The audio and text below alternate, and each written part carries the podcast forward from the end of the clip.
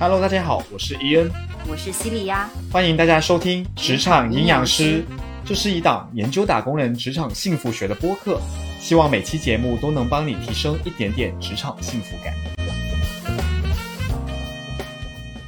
那今天呢，我们我们怎么开始介绍 Damon 啊？又开始就我们我们的明星嘉宾，常驻我们的固定飞行嘉宾，固定飞行嘉宾。对。啊，我又来了。对，大家好，我是达蒙，今天很高兴再次来到职场阴阳师担任这个飞行嘉宾啊，往这个固定飞行嘉宾的路上更进一步。耶，耶我们的荣幸，我们的荣幸。对，欢迎 Damon。然后 那个在我们节目开始之前呢，我们还是要例行公事的做一件事情，就是问问大家，就是最近你们的这个我们的，包括我的这个职场幸福指数一到十分是多少分要不你先？Celia，啊，我还是九分是吧？没有啊，我记得第一次我是九分，上一期我九点五分，这次九点八分，哇哦，那差零点二分是给我们公司一些进步的空间。呃需要发给老板再听一下吗？这一期？可以啊，那主要就是就是给老板一些进步的空间。嗯那 Damon 呢？哦，我最近幸福指数比较低，我应该差不多五分左右吧，嗯，五分左右，主要是打了两次五分。主要主要是最近业务业务压力比较大，嗯。嗯，对嗯，辛苦辛苦辛苦，。作为老板，我觉得这个幸福，就是职场幸福感比较难很高，比较难比较难我觉得这个事情，它也不是职场幸福感了，它这个对。属于 career 的。对。哎，对，反正就是最近业务压力挺大的。嗯，烟呢？我，我感觉我这个数字可能不能再讲。有了这个这个惯例之后，一直我给的就是五分，然后我觉得我再再说实话的话，可能嗯，四分其实，对我觉得可能更低了，就就就对，四对点五，对，哦，没这么高。没这么高，我觉得没这么高，可能三四分吧。可是最近我就是找到了一种相对比较自洽，所以怎么讲呢？从心态来讲，我觉得是高于五分的。可是从我对于职场的这个幸福感来说，对幸福感来说，就是我还在找一个在这种状态之下自洽的感觉吧，就是还在寻找吧，所以没有说，就是现在有种不痛苦也不快乐，可是你俩加起来还没有我分儿高，一个班上的人。那只能是证明说你们公司真的是一个好公司，对吧？在这么的一个环境条件。大大大市场条件这么不好的情况之下，你的上班的幸福感指数还这么高，木了木了，对，木了对。那好，回归正题，我们今天其实请 Damon 来想聊一个话题，是最近算是一件城中热事吧，就是我们某天在网上冲浪的时候，看见大家都在聊这个呃孟雨桐离开格力这件事情。为什么格力这个公司 念起来好像蛤蜊，就是吃的那个贝壳？你们很像吗？呃不好意思，就插了冷笑话，不好意思，嗯就是在聊这个孟孟孟雨桐这个明星员工离开格力，就离开董明珠的这一件事情啊。可能我们的听众朋友相对都会多多少少有这件事情的了解嘛。那我简单说一下他们是什么关系呢？其实孟雨桐是从两年前吧，有一档叫做《初入职场的我们》的一个职场综艺，通过这个综艺呢，就加入了这个嗯格力公司，然后当就是主要做的是董事长秘书，就董明珠的这个秘书跟呃助理吧。然后其实这件事情里面，大家可能会比较印象深刻的是，呃，董明珠董小姐在公开场合上面明确说过，她要把那个孟雨桐培养成她的接班人，这件事情是当时也炒作的非常多的。那同时他们也有一个直播间，就是格力的这个叫做。明珠雨桐精选就是多次公开露脸这种种种，然后最近就是有在说，哎，这个孟雨桐要离开格力了，然后中间也发展出了一一系列的这种八卦吧。最开始是啊、疑似离职，然后孟雨桐自己拍了一个 vlog，就是拍了一段小视频吧，就是明确说啊，他接下来要读书了，他想就是离开格力。然后后面格力的市场部又爆出说，孟雨桐在职期间考勤非常的混乱，就是经常旷工，自己去接私单，所以其实他是被开除的。那到最后，格力自己发了一纸声明，没有否认，也没有承认，其实就是变相承认了。嗯，那其实这个事情呢，大家如果在小红书或微博上也会看到蛮多人在讨论的，所以今天我们就想打算来聊聊关于这个城中热点的一个事情。对，好好好话题。其实，呃，我觉得，呃，这里面有一个点哈，我想首先跟呃二位探讨一下，就是说，因为那个包括像伊恩也是市场营销、品牌营销的这个呃专家了，这件事情上，我首先想搞清楚一个事情，你说，呃，董小姐哈，嗯，她让孟雨桐来做这个她的秘书，然后呢，高调的做了一个明珠雨桐的直播间。这件事情从市场营销或者品牌营销，或者乃至于雇主品牌的角度啊，格力其实这个动作想要达成什么样的目的啊？要达到什么样的结果？嗯嗯首先，我觉得第一个就是，可能大家想起格力这个品牌的时候，都会肯定会觉得它是一个相对比较老牌、比较传统的家电品牌嘛，它会跟我们所熟知的一些什么创维啊、TCL 啊、种种美的啊这种，其实都会一样的这个感知吧，品牌感知吧。所以其实我我自己觉得，从呃一个就是。营销从业者吧，去猜测他，他去做这个事情，肯定是首先一希望整体品牌年轻化的，希望通过有这种更多的类似于孟雨桐的这种网红角角色、对网红的这种定位，去吸引更多年轻人的关注。无论是从 消费者的这个呃层面来讲，还是从雇主品牌层面来讲，都是希望能够得到更多年轻人的关注。对首先，我自己觉得他跟孟雨桐的这个互动也好，在公开场合的这种表现，这种 CP 感也好，嗯对会多多少少给人一种感觉，就是呃，董小姐是在积极拥抱年轻人的。她对是的她敢大胆启用年轻人，是她是她明确说。这个呃嗯，她她会在公开场合说，嗯。要把孟雨桐培养成下一代接班人，也说明了一个事实，他想传递给外界的信息就是，格力是愿意启用对。年轻人、新人的，而不是一定非要就是他在他们公司打拼了很多年的人才有机会或者才有资格当他的接班人。这个其实是他希望给外界传的一个信息，是希望年轻人都来我这里能够成就一番事业，而不是我像那些老掉牙的品牌一样只会用自己人。我觉得，我觉得他有一个这个的方面。然后第二个，因为近几年来，虽然说呃前面电商直播风口我们说已经过了，可是其实直电商直播这件事情已经变成了一个日常化、常态化的事情啊。可是现在很多达人测的那个直播的 GMV 其实不如品牌的这种日常做得好，所以其实自己品牌自有直播间这个事情是目前各各家品牌都在投入或者都在卷的一个部分。那怎么样能够把这个品牌直播间突围而出呢？我觉得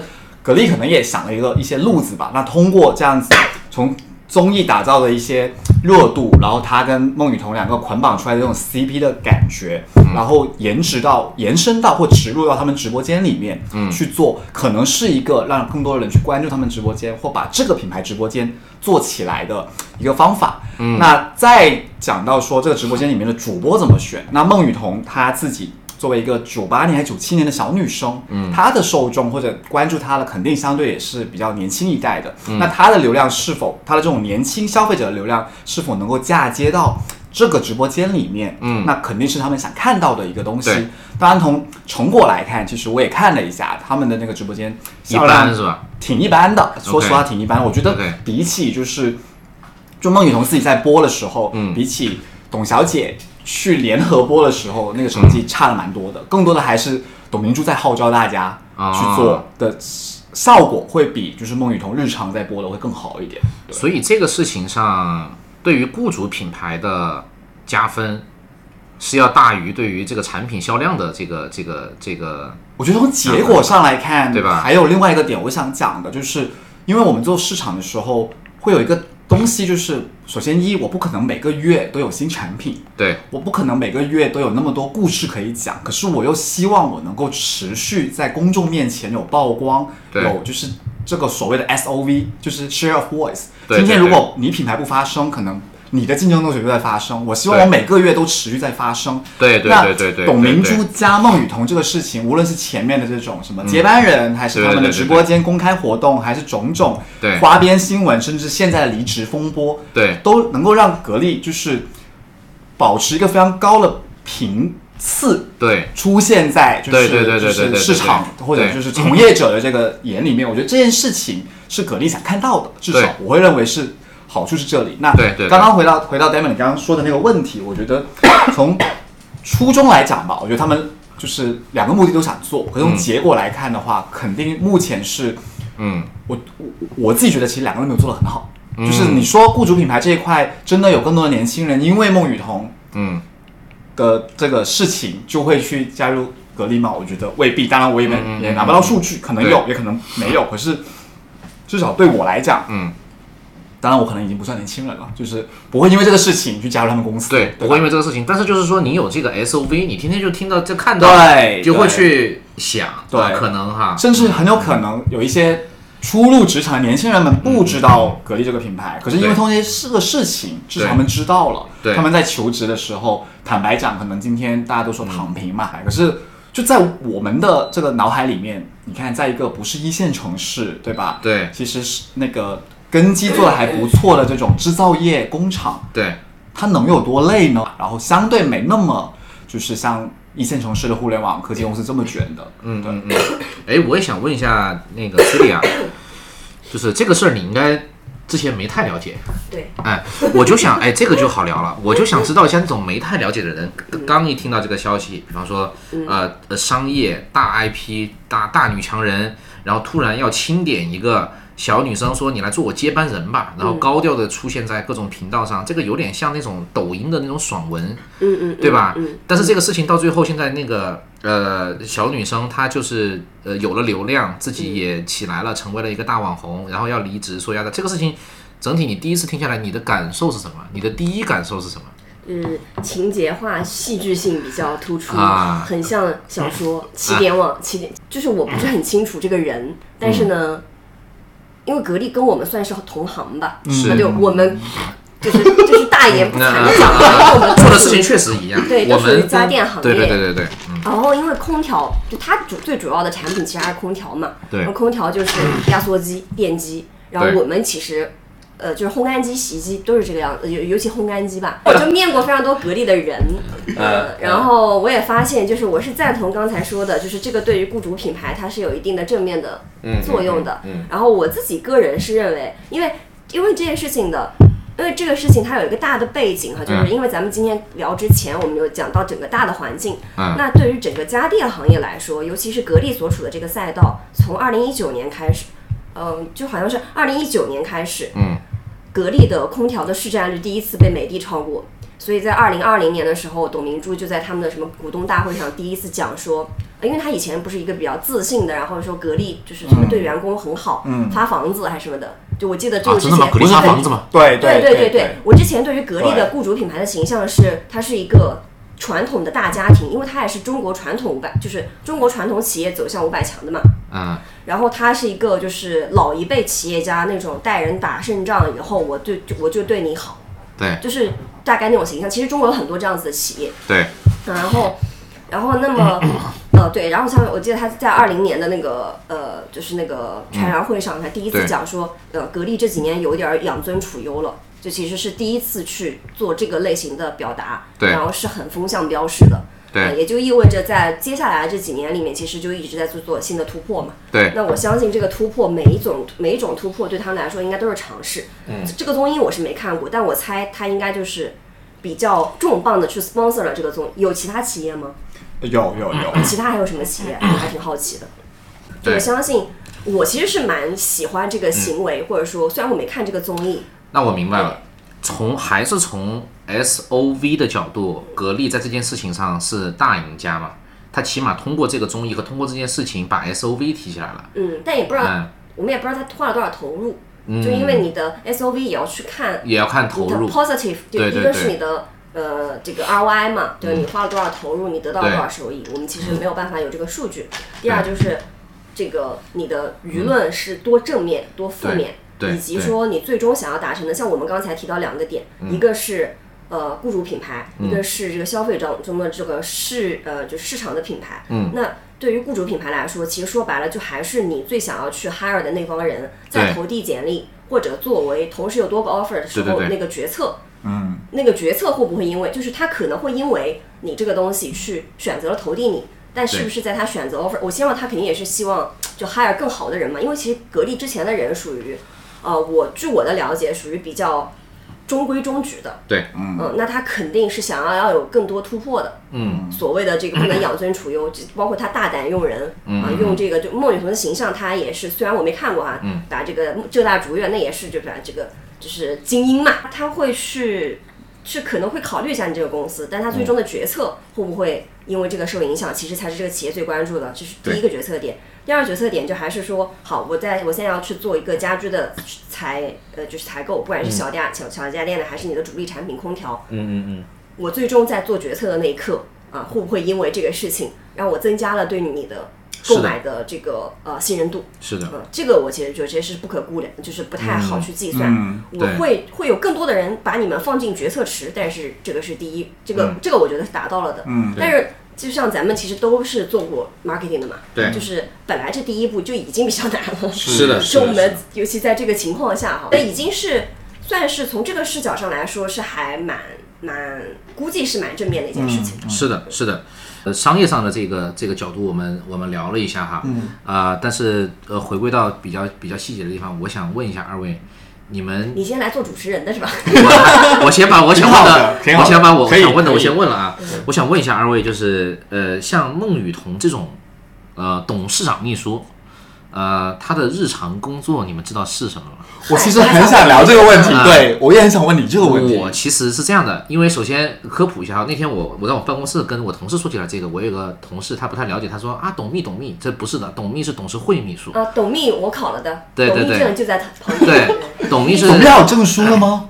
董秘是高管来的，董秘是一个企业的高管，哦哦哦对对对，是一个秘书，他是个职称。是，对对对。是是董秘是董事会高管，一般是服务那种，比方说像上市公司董事会，嗯。啊、嗯服务股东的，每天，这个，其实他上不了市。对对对，是，那董事长秘书的话呢，就是服务董事长，嗯，啊、其实有点像是董事长的一个个人助理，对，所以他的工作我我其实也看了一下，扫了一下那个孟雨桐的微博啊什么的，嗯。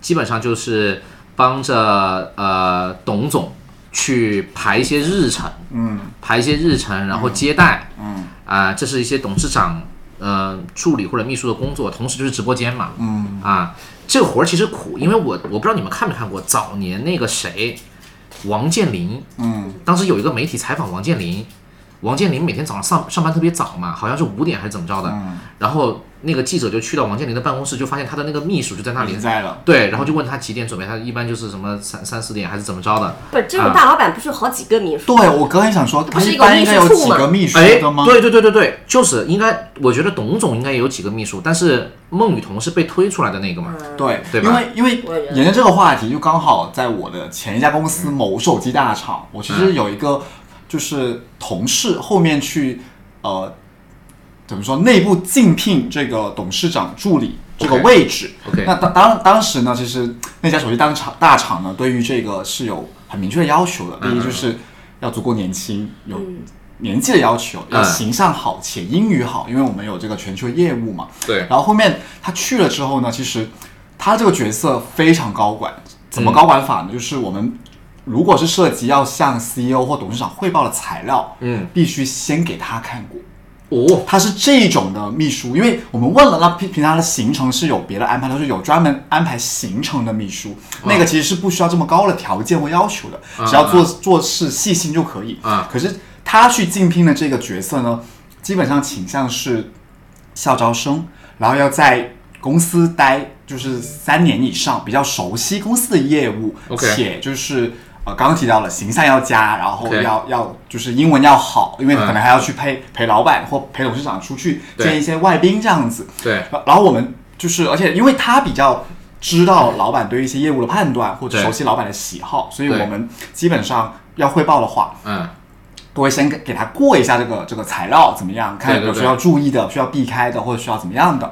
然后，而且这个位置大概每两年就会换一个人。那这个董事长秘书出来之后，就会成某个业务部门直接成为部门负责人，嗯，是大概这么的一个一个呃链路的。在我前公司哈，就是一个大厂。那这个逻辑就说得通了嘛？你想嘛，董总公开场合说了，我要把孟雨桐培养成我的接班人，对吧？先做我的秘书，再成管业务，然后成接班人嘛。这个岗位确实挺好的，对吧？是的呀这岗位确实挺好的我以。前好想要去做这对，这岗位这么好的 情况下，你说他这个，为什么要离职呢？可能真的是因为月薪不过万吗？呃，我 所以网上有一个很很很火的话题，就是其实关于这件事情的讨论，网上很大的一个内容是在于讲说，呃，大家才知道哦，原来这么光鲜亮丽的一个职位，月薪不过万，嗯，对吧？那关于这个职位月薪不过万这件事情，重要吗？我觉得他妈一点是都不对，我肯定是属于那种倒贴钱要去的，对啊，对吧？但是。但是其实这个事情我们要从一个什么角度呢？因为我是干人力资源的嘛，嗯，那么我们想现在的呃应届毕业生，就拿那种很很优秀的来说，他是呃浙大也好，复旦也好，本科对吧？去到了一家大型公司做这个这个董事长秘书，其实呃毕业生的薪酬范围。哎，是在这个区间里面的很多，那可能一万多了，对吧？呃，因为他不是做那种嗯、呃非常高精尖的技术开发，可能他是学某一种技术的，一去就会作为那种很核心的工程师或者干嘛的，嗯，薪酬会高一些是。会有一些对对对，但是其实我们在看这件事情的时候，我的看法是，它就是落在了一个呃正常正常的范围以内，是因为你是个网红，所以你要很高钱嘛？对，可是这个就看对吧公司对这个人的定位是什么了。如果作为员工来讲，肯定是 OK 的。可是今天如果基于品牌或营销这一侧去看这个事情的话，我请个网红给我做这么大声量，每个月持续的曝光的话，我可能也得花个大几十万。对可是，在他人身上，我只用投入不用一万块，那对这个听起来价值是不对等的，所以就是看说我们要就是或者格力要把它放在一个什么的位置去看。对我当然我不是很了解现在格力有没有明星代言人呢、可是 somehow 董明珠董小姐自己本身加上孟雨桐，其实在这两年来已经有点像格力代言人的感觉了。对对那代言人我们一说对吧，几百万的费用，当然他不是明星，那我怎么着也得个就是几十万，如果我们巧请个小的这种呃圈层 KOL 也要几十万吧，对吧？可是他、如果他年薪，如果他月薪这样子，他年薪撑死了，对吧？也就二十万，那这个值还是不值呢？我觉得这个是。可能在为什么大家在讨论这个事情的时候会有这个声音，觉得他居然才月薪这么低，因为他会把他就是在外外外界的角度会把他当成了这么一个就是更像是一个代言人或营销工具人的角色，而不是把他放成一一个员工的角色，才会去为他打抱不平或很诧异说很。多人对他打打抱不平吗？我觉得还蛮多人在讨论说对，他们是什么角度在打抱不平？打抱不平，就是觉得说收入是吗？收主要是收入。可是我觉得这个大家可能忽略了一个点是，大家还是要考虑一下格力所在的这个城市以及它这个行业本身的平均的薪酬是怎么样子的。我觉得像两位刚刚讲的，从员工的角度来讲，这个是个非常合理的范围。对可是如果今天跳出，譬如说我们在说我们请个网红去做给我做曝光、做声量的话，那的确这个价值格力是赚的非常多的。对对是的，对对是这样子没错的。只是说可能呃也有一部分的视角会认为，呃，他是格力培养起来的对，我就觉得这个东西不可替代性不存在。对我去选谁也是我格力去选。对啊，我梦嗯 A 嗯同梦 B 同，我换一个人，对对对都可以。就是像刚刚伊恩说的这个嗯逻辑上哈，嗯，对，嗯，逻辑上是这样，是是这样是没错的。可是就是的确也没有梦 B 同梦 A 同啊，就只有梦雨同啊。就好看，然后学历好，但是是这样子的，但是是这样子的，我个人还是认为啊，呃，收入可能只是不到就我觉得不半太是收入的原因。原因吧。肯定不是啊，对我觉得我觉得不完全是。对虽然我们这个今天这一期的主要目的不是为了猜他为什么要走 啊，是是是，对，但是对嗯我们聊一聊也无妨，反正我们也不知道，尤其我就完全都不知道这个人的。就我觉得听下来，反正就我目前这个听下来，这个故事的走向，对吧？如果按照起点钟，按照七点钟的就走向，我觉得他就是见过了更大的就是东西，就见过了更大的世界，然后他觉得他自己也不能这么意思。这个，那其实就有一点像我刚刚讲的那种意思，就是但是我们没有在他的那个，我们不知道全貌，是是我们不，知道全貌，他为什么对，有可能他也被 PUA 的，就是说，对 就是我们成就了你，或者说啊对，天天肯定像像我们外人，我们都会这么想，是本他们里面的人肯定天天都在跟他说，灌输这个，哎，你，要记对啊，就是我们啊是你的衣食父母，或者说董总是你的衣食父母，要不是因为有我们，可是他董总不会来告我们吧？不会，不会。就我猜测嘛。告了的话，我们有 SOP，他太好了，太好了，哇，好可以！可以可以可以可以，对，就是可能他自己呢，嗯，虽然他知道肯定他是要感恩于此，对。但他但肯定他也知道自己是有一些东西的嘛，对，对吧？因为毕竟人家履历在这里，他肯定也是有一定能力，可能可能就是在这个过程当中，他感觉到他的能力被完全忽视了，嗯。然后对方呢，就是对方又觉得他可能过于的有野心了，嗯。就是这种没有去对没有去同频的这种就是如果我如果我去换位思考，这件事情发生我身上，我最大而且在这么年轻的情况下，我最大的心态会是。其实我能力非常强，可是为什么你们每个人都说是因为格力才让我变得这么厉对，害？年轻人会有这种是想法。的会有我觉得会有我觉得这种心态是非常正常且可能占了他辞职很大一部分的理由的，因为就觉得说。我我有自己的长处，可是现在被你们说的我一文不值，我的所有光环都是董小姐或格力给我的。对可是我想证明并不是这样子的，方法是什么？就是离开你们所谓的这个平台或就像一些光环。二代，虽然他不是那种没有血缘关系的接班人，就是一些上二代啊，就是就上市公司的二代们不想在自己的家族企业里搞，对，甚至我要割席我。要证明自己。对我要通过割席来证明自己嘛，就是有一点点这种感觉。嗯，挺好啊。这个这个博客我们变成了一个推理分析，挺好挺好。我有一个想法，嗯，我仔细的想了想，如果我是他哈，呃，我觉得刚刚咱们分析的有一点很到位，就是说，呃，容易飘。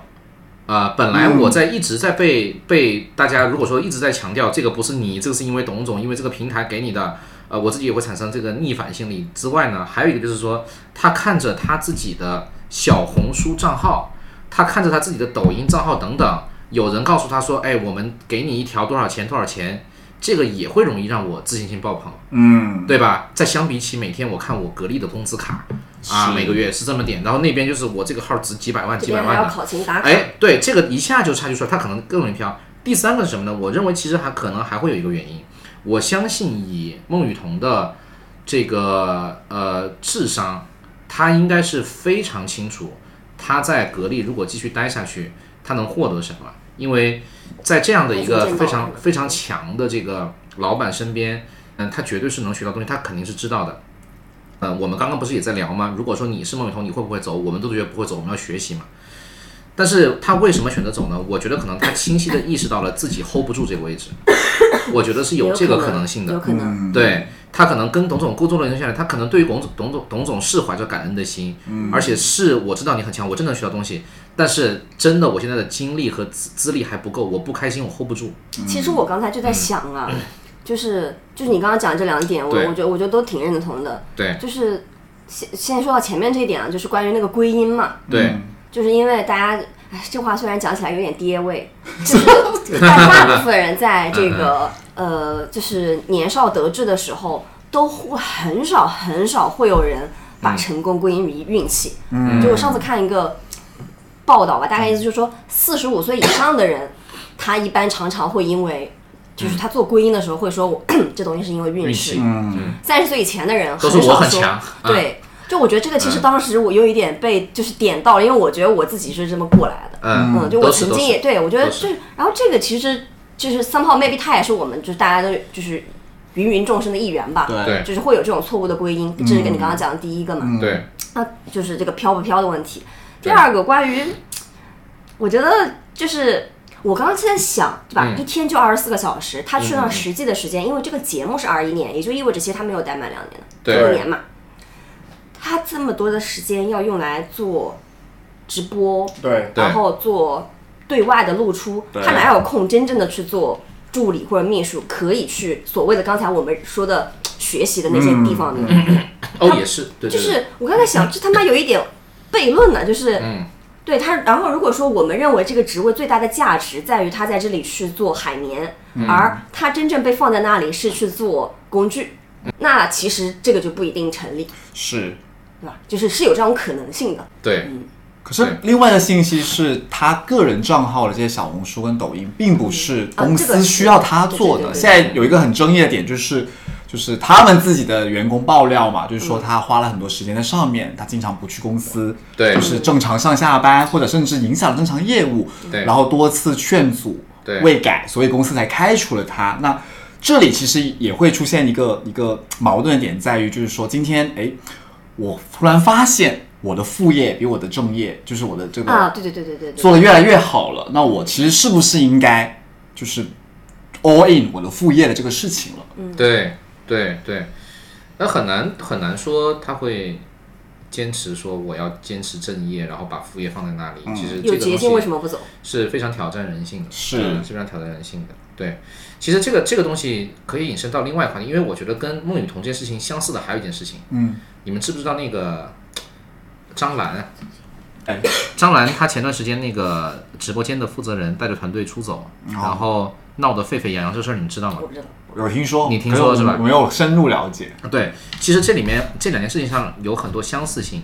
呃，网友在讨论的主要内容也是，呃，你这个直播团队你要感恩张兰啊，没有张兰你们什么也不是啊，嗯啊，然后那边就是说其实这边不尊重啊，给钱少啊，我没有拿到相应的回报啊之类的，啊，所以呃这个东西其实呃从两个角度看，第一个角度从这些年轻人的角度来看。呃，我通过了这些商业大佬、商业大 IP 跟他们合作，拿到了流量，我自立门户。这个事情我们不讨论对错，这个事情其实对他自己不存在对错，就有利的嘛。我们就是要逐利嘛，啊，这个是 OK 的。但是呢，从另外一边讲，来企业的角度来讲，啊，那你说企业到底应该怎么样去管好自己的呃流量资产，或者是说我应该怎么样去跟这些呃年轻人去去这种，比方说做直播啊，或者做内容年轻人去合作，因为你去跟他合作，你要把他带起来，他当然能给你价值。刚刚伊恩提到了，我在外面请一个网网红，我要花几百万，我自己培养一个花一万块钱一个月，对不对？那那你说，但是如果一旦遇到这种情况要撕逼，那大家分开了之后，这个闹得都不愉快。到底企业方应该怎么去管理自己的流量资产？我觉得也是。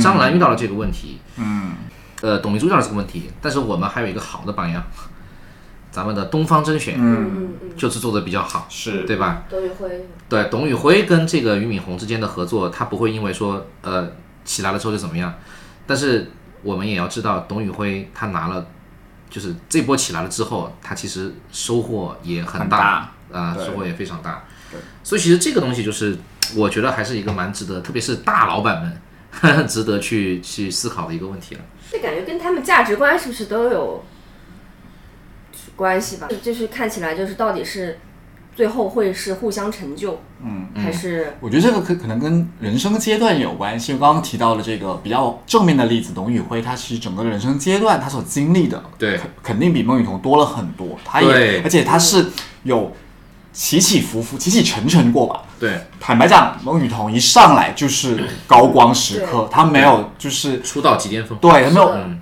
他没有走过一些比较低谷，所以他给他的一些思考的这种或者打击还是不足够。就是人生还不厚？对，厚度不够。我们去看这个事情的话，会觉得说，其实有这样的决策，换做是我们，如果是年轻的我们的话，很有可能也是一样的嗯这个情况。我也觉得说，我不可能待得满一年的在格力做事。我对对我接到第一单商单我就走了。是啊，对对吧？我今天一个商单接的接的这个这个费用比我一个月两甚至两个月的这个工资都要高，我我为什么还要在这里？对是吧？就这个事情，我觉得是非常能够去理解的。只是我觉得在这个过程当中，这个事情是可以做得更好的，因为是的，双方都能做得更好。他？对嗯，什么？我说就是他怎么不投他呢？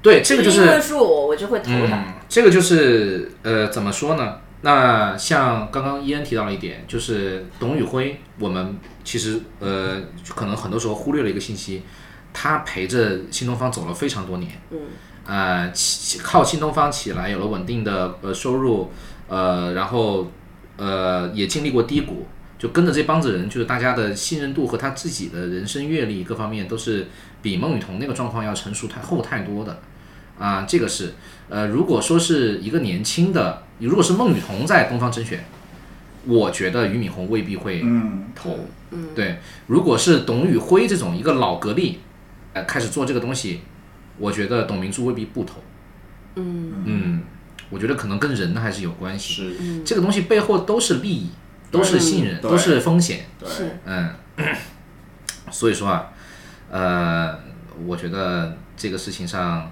呃，那个东方甄选东方甄选成功的原因，就是因为他们选的是一个呃知根知底、信任的老员工嘛，嗯这个很重要，嗯，对吧？是，哎，现在关于那个孟雨桐，网上还有什么就是比较热的这个这个话题？他们有一个话题说是，就是跟着董姐工作，呃，精神压力很大。这个你们、我不知道啊嗯，但我觉得就是我是一直都比较怕女老板的。哦，真的吗？嗯我觉得世界上有两种女老板吧，嗯，第一种是董姐，第二种是其他吧。董姐是一个比较 tough 的强势女强人那种，很合理，就是在他手底下工作，因为其实之前也有过一些类似于格力的纪录片还是什么视哦是吗？频，哦，好像是。是有看到过，就是很他他把男员工骂哭的，我记得哦好像有过这样相关的报道跟这个这个内容，是就是说他就是很 tough 他对外的称号为什么是铁娘子？我觉得老一辈企业家的恩威并施里面嗯。最擅长的是，就就像他说的这个所谓的发房子，对，这个就是按大爱就是家庭，然后这个对。威也是很，不像现在管理零零后，就不像现在我们看到的这些企业，其实还是比较呃人性化的，人性化也有带了很多嗯欧美企业的这种基因在啊、等等的。对对对对，我觉得老一辈的民企其实还是是很没错就是就是。所以老一辈企业家里面没有几个不 tough 的，嗯。啊、没有几个不 tough 的。你像那个我那我上次看那个玻璃大王，叫什么？呃去美国美国美国曹工厂德旺曹德旺是是啊叫，那个那个那个人也是一个很那个人也是，对，尤其这个行业对吧？就是就是制造业相制造关的，业确实，你去哪个工厂，这个拉长班长不是就是骂出来的。嗯，是的，嗯，真的，因为我自己在工工厂泡的时候，我就觉得哇，天哪！是吧？我人生听到了最多的粗口，感觉都在工哦，厂。真的吗？嗯，他们就就是因为对，就工厂的管理就是非常简单粗暴的。嗯，然后大部分的就是工厂的员工其实都是 RPO，就是那个临时雇员，也不他可能今天干完，嗯明天就走。那我要最大化的让他今天能听话的，乖乖把这么多工时给干了。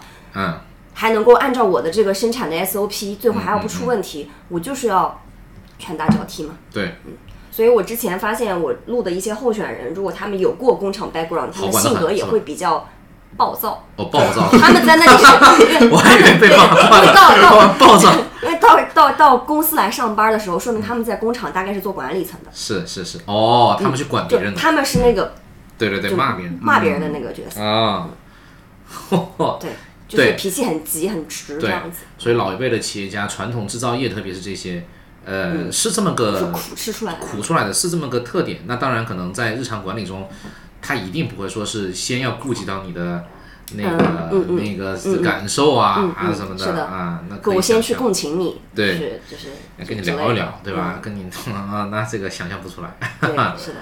因为其实孟雨桐有在他自己的社交媒体上面有讲说，他连续工作二十一小时啊等等之类的这种，就是听起来是有点像我们日常在抱怨工作很累很忙的这个事情。那可是因为他毕竟也算半个公众人物吧，所以这件事情就会被无限被网友哦放放大大嘛，去去讲这个事情，就是大家会觉得说，哎，他可能真的是是对是。因为被公司就是压榨，所以扛不住了，所以所以要走。当然，也有另外一派的言论是讲说，就是我们刚刚一直在提的，觉得说他哎不懂感恩，就是他现在目前有的资源，这些所谓的个人品牌资产，其实都是基于这个平台，或对者基于董总，就是为他带来的。对那其实，在这一块上面，就是我觉得刚刚有提到的，更多的是背后是更多的利益嘛。我觉得这个事情其实很难撇清楚，就是纯利益或纯情感。其实真的很多这种决定吧，我觉得嗯他们当初就是携手要一起去做这个事情，或对捆绑成 CP 的时候，肯定没有预想到是现在的一个状况对是吧这？这个结局的，我觉得肯定是没有的。可是嗯到了这么一一步了，我觉得按道理就是应该是要好聚好散的。可是我觉得他们好像彼此也没有想要放过双方。这件事情是我作为一个就是营销从业者，还看的蛮有趣的。其实最开始这个事情，大家为什么会发现或者猜测那个孟雨桐要离开，是因为嗯直播间改名嘛？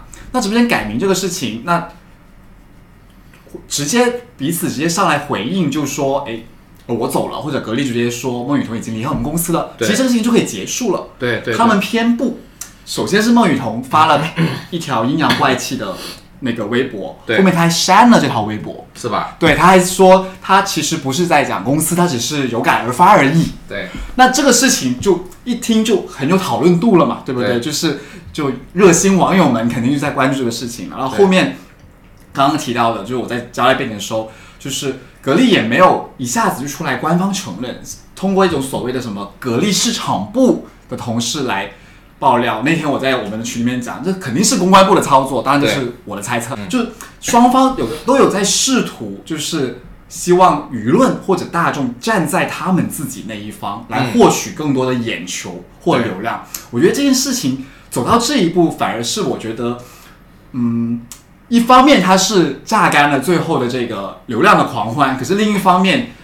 真的没有必要。因为我们刚刚提到，最初跟孟雨桐去合作去做这个事情，是希望能够在年轻人这个群体里面有一定的雇主品牌，有一定的声量认知。对那到现在，因为反而是因为这个争论或者很有争议的这种，虽然很多人讲黑红也是红，嗯可是在这个点上面，大家其实更多的是把它变成了一个茶余饭后的八卦。对于品牌本身，或甚至对于董小姐本身来讲，对是没有太多正向的对对对意义的。对对，呃，我的我的经验是这样子，就是说，呃，越成熟的人，或者是说，呃，在这个道上混得越久的人，他考虑问题更大概率会以利益出发。越年轻的人做事越冲动，所以在这两端啊，我觉得大概率呢，呃，作为格力，作为董姐，她肯定是从利益角度出发的更多。啊，但是作为这个孟雨桐，她做一系列决策的时候，可能会带一些情绪上的东西。情绪感受，对，如果是对，如果是两方都是一个纯利益导向的话呢，这个事情它不一定是今天这个结果。可能我是孟雨体桐。我就会去跟这个团队去谈，呃，我应该怎么样能够帮得到格力，但是格力应该给我怎么样的回报？我比起你们在外面请一个网红，那要少很多成本，对吧？对于我来说，我也可以一直绑定的这个 IP 给我自己做，这就是一个我我跟你就是纯谈生意的这个方式，可能对双方也都好一些。对，年轻的时候确实我们很多时候做的决定都还挺意气用事的吧。嗯，对。那你想，孟雨桐她错失了这个机会，她从格力离开，呃，我觉得她还她还挺损失的。我自己真的想，你看刚刚我们聊走不走，我们如果是他，我们都不走。嗯，那钱最好解决了，钱不是什么 是如果在那个情况下，你要是一直跟着他，对吧？你钱其实不一定是那么很大的一个问题。哎，这里我就有有个问题想问两位，因为嗯你们两个都是做这个人力资源的嘛，目前，然后嗯其实公司应该怎么留住这个明星员工？当然，这里的啊明星就不仅仅指像孟雨桐这样子出了名的这种网红了，甚至就是我们所谓在这个。一般的人力资源管理里面语境里面的这种明星员工，我该怎么留好问题住他呢？这是个非常好的问题。我问你，那个钱总，如果说你们公司有明星员工，嗯，呃，但是你明显感觉到他要出去单干了，嗯，你留还是不留啊？我觉得这个问题其实董姐考虑的是留还是不留吧，我的天，对吧？天天说那个打报告，董姐，我们这个孟雨桐天天在外面接私单，嗯，你说董姐是留还是不留？啊？是。所以这个其实首先像刚才这个问题里，比如你问我啊，嗯。我们会先看什么是明星员工，嗯。因为嗯，比如我自己去定义 S 级员工的时候，嗯。他的这个就是敬业度、匹配度上，嗯嗯，他跟组织的适配度上本身就占了很大的篇幅的。对，其实我是会一直去看，嗯，就是会去，也不能说就，应该说是一直关注，嗯他是不是，嗯，在这里做干得开心，嗯嗯，他对这个组织的认同度高不高，嗯他是否意识到了这个组织给到他的价值。嗯因为大部分明星员工其实，在基础素质上都不需要怀疑，嗯都是好的。嗯是嗯然后其实对于组织来说，无非就是第一，你要真的能够做到让他在你这里的产出效能最大，嗯。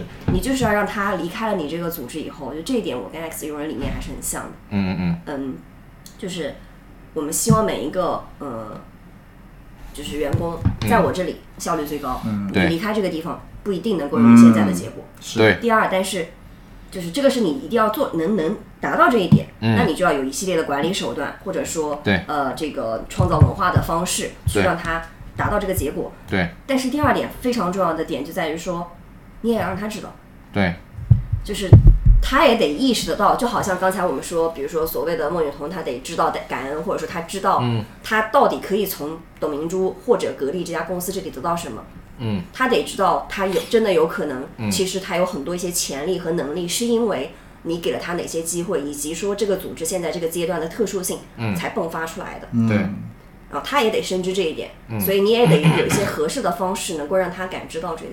嗯，嗯，这个可能有一些水上的，有一些水下的。明白。关于这个问题，其实我的想法会有一个变化的过程。我前几年的想法其实非常简单，呃，如果一个员我的员工啊、他能力很强，但是他就是呃心不定或者成熟度不够啊、这种人我是不留的。嗯啊，但是现在我觉得之前那个想法是完全错误的。嗯，其实我现在的逻辑很简单，就是如果说一个人他能力很强，他心不定，我必须要想方想方设法画饼把他留住，或者无论怎么样把他留住，只要他能产生效益。嗯如果有个员工他不能给我产生效益，但是他让我很爽，就是他心也定啊，天天也是给我呃弄来弄去的，这个人一定不能留。嗯啊，所以还是从利益的角度，从一个数学的逻辑上来讲，只要这个人他能给你产生效益，你想尽一切办法给他把他留住，不管他心是否定。如果我是董明珠，在不涉及到我的核心利益的情况下，啊、有可能我如果留下了孟雨桐，可能让员工觉得我这个董姐特别没有没有原则，嗯这个事情是损伤了我的核心利益的，嗯那我得让他走。但是如果说没有这个顾虑，我只是觉得孟雨桐她就是有点接私单，我有点心里有点不爽，对吧？这个人不懂感恩呐、嗯，那我必须把他留住，我起码省能省一笔钱也是一笔钱，嗯。对。所以在我这里，我们聊怎么样留住明星员工之前，我们聊这种所谓的什么样的明星员工要留哈啊、我觉得我的逻辑是，只要是明星员工必留，嗯，想尽一切办法留，我不管你我喜不喜欢你，嗯，I'm not I'm not making friends here，我不是在交朋友，我是在挣钱的。嗯。所以挣钱呢，我就是要去忍一些东西，嗯。以利益的角度，嗯。对，只是说什么流的问题。嗯，嗯，我觉得这个东西它有个特殊性，就是可能跟你的公司规模和行业有关系。对。其实你的组织是整个系统，对。呃，它如果就是一个非常突出的老鼠屎，那就是对我的利益有影响。对，是的，嗯。所以它可能对于这个，比如说它对于收入或者利润上短期有增长，对但是你能判断出长期它可能是有损伤，对对对那就还是会危及到组织的整体的利益。是的，所以其实那又回到像格力这件事情上，是不是我们在遇到了这种危机之后，我们先为了自己的利益，先缓一下它，稳一下它，你先不要在网上发那些微博，我天天把你毛捋顺了之后，我这边做了第二手准备，准备好了之后，你爱干嘛干嘛，我把这这个损失降到最低。是对吧？这是一个。那怎么留呢？你说你是董姐，你怎么留这个孟雨桐呢？或者你是你有一个明星员工在那里，你你你会怎么留住这个明星员工呢？人们一般通常会想到的就是说去谈钱，对吧？主？要看他的需求是不是，主要是看他的需求，因为大概率，就我目前处理的这些案例里，嗯。其实呃尤其年轻的这些就业者们，大部分时候其实不是因为钱，不是因为钱，嗯，嗯，尤其是越明星的员工，对。对。越明星的员工在你这里得到的收入，大概率你都是判断他是明星员工的，你不会那么的是的，就低估他的。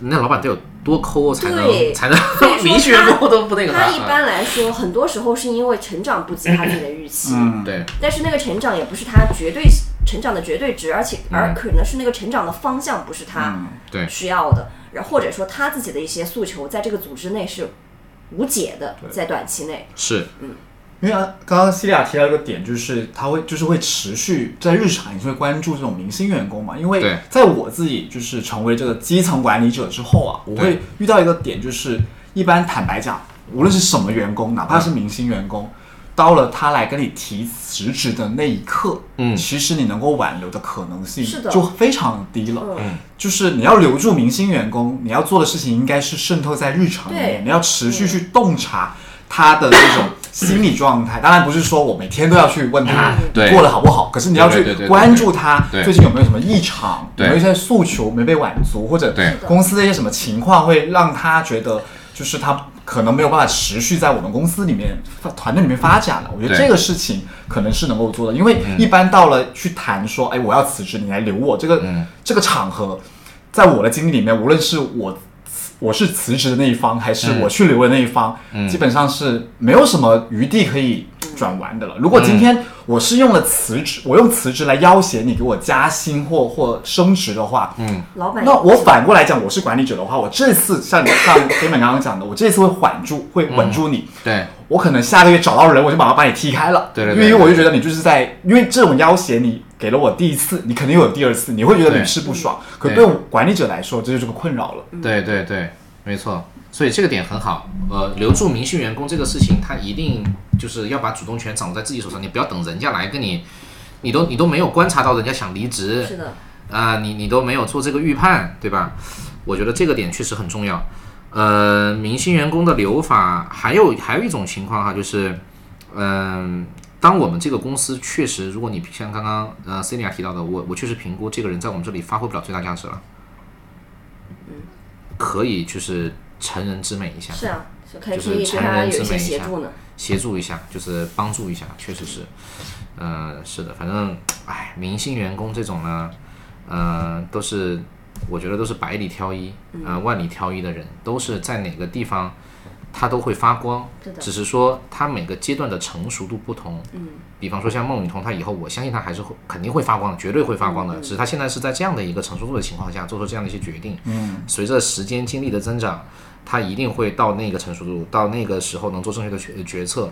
所以，我们遇到一些不成熟的明星员工的时候，如果说真的是要走没有办法，这种人我们可以去呃走得漂亮一些，因为五年、十年之后你们一定会再见，是的，是的，这帮人一且定会冒出来。有可能现在你们阶段不适合、不匹配，对，那保不齐过一段时间你们是同频的，是的，因为他要在你这里，如果一个明星员工他都已经想离职了，嗯，是大概率他现在一定是发挥不出最大的价值的，是的，因为他是不自洽的状态，嗯。或者说他是一种不自由的状态，对，嗯，就是不是他的身心脑都在往一个劲儿使的，没错，那这个时候他是没有办法在你这个组织里创造最大价值的，而你对于他依然是明星的判断，导致你其实依然在他身上付出了成本。嗯，然后，那么从这个角度上来说，你的组织效率是降低的。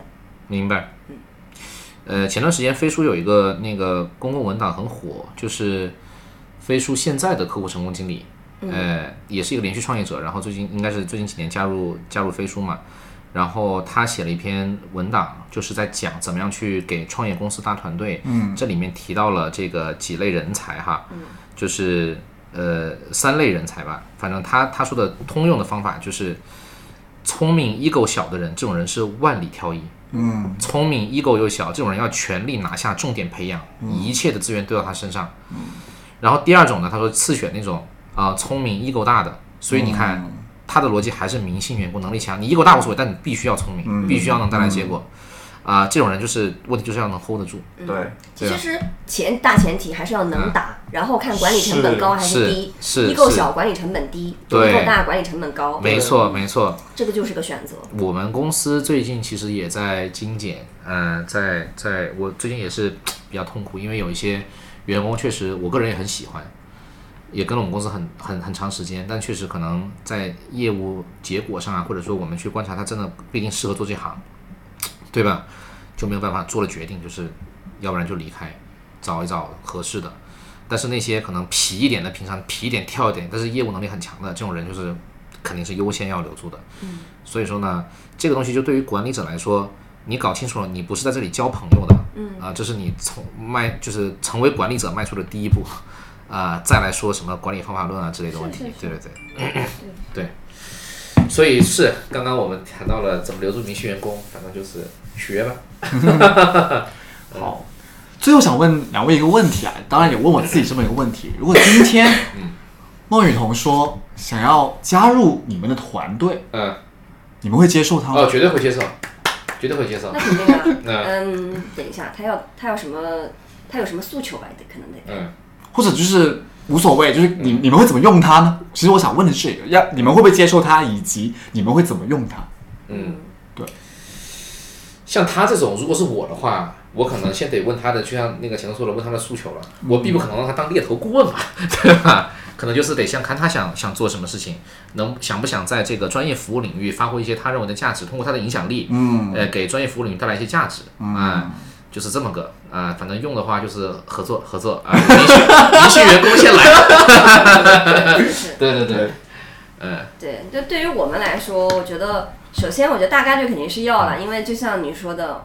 那个就是代言人费都少了嘛，不管他有多多多多多高的年薪诉求，我觉得大概率应该是能 cover 的。对。因为我们毕竟还是这个消费品。嗯，他毕竟也只是个应届了一年，就对工作了一年的，对对对对，那我们这个嗯消费品，它其实就是，呃，就是还是需要基础的这个品牌的投放呐、然啊后这个所谓的这个 share of voice 啊，嗯你的这个品牌的曝光跟知名度的嘛。对，然后另外一个的话，其实呃，坦白说，我自己嗯，就是这个选用预留去啊，就是嗯我都还是比较谨慎的。嗯所以就我目前对它的了解，我没有办法判断我是怎么用这个人。嗯嗯嗯明白嗯对我，我是会希望能够去用到它的最大化的。是那怎么去用到它的最大化？我得先了解它，是吧？我得能够侧写它。是的我，现在对于它的侧写，明白，写不出来。所以我们俩就是在一方面达成共识，就是明星员工我们得先把这个门敞开进来看看，嗯喜不喜欢，有合不合适啊再说，嗯，可是在这个事情上面，我可能会持不一样的意见。嗯，在就是当然就是前提也是没有你们刚刚两位提的跟他有一个详细的沟通跟深入。光是按目前这个状况来看，嗯，我很我是不太会就是马上答应让他加入我们团队的。为什么呢？我会考虑到原团队的这个稳定性的问题他们肯定会对于这种哎你请来了一个明星这么明星的员工，就是首先大家肯定会眼红，对吧？对会不会觉得我对于这个这种明星员工有更多的这个开绿灯，或者就是连像连格力这么大的公司或团队都没有办法 hold 得住的话，那我们这边是不是要需要更多的资源倾斜给他，或怎么样 hold 得住？那会不会导致我现在已有的一切的这个本来运作的比较好的团队产生一些不良的？就是效应，我觉得我会蛮 concern 这一点的，所以其实在这个呃问题之下，我可能反而是比较偏向不去对用它。对对对对，嗯，是考虑到原团队的这种感受啊，对，因为我相信，其实，在就是格力里面，就刚刚提到嘛，也是他们自己部门的人爆料这个事情。其实相信原公司里面也很多会人讨论啊，对、这个看不惯或怎么样的。那我们怎么去，应该怎么去，就是平衡这些关系？我觉得这是管理者们就是必修的一堂课吧。没错，对，没错没错，行，我觉得今天我们聊的都蛮多的了。其实从这个事情上面，我们也展开聊了不少，我们又推测了他为什么离开，我们也从这个事件上面分析了一些在职场上的年轻人们、老板们、管理者们的一些视角不同的话题。嗯，对，其实希望就如果大家对于孟雨桐跟董明珠的这件事情有任何的想法，有任何的想说的，都欢迎大家在我们的节目下面评论留言。评论多评论，评论下期要不要抽那个幸运评论观众告干干个什么？可以啊什么？给个九八折的那个 烘烘干机的 voucher。对，欢迎大家评论、转发、那个点赞，给我们提提宝贵的意见。呃，咱们今天就到这儿。好，谢谢 o n 这位固定的飞行嘉宾，是是是，谢谢大家，谢谢大家。如果这一期节目有帮你提升至少百分之零点一的职场幸福感，希望你也可以点赞、收藏和转发。我们下期再见。何?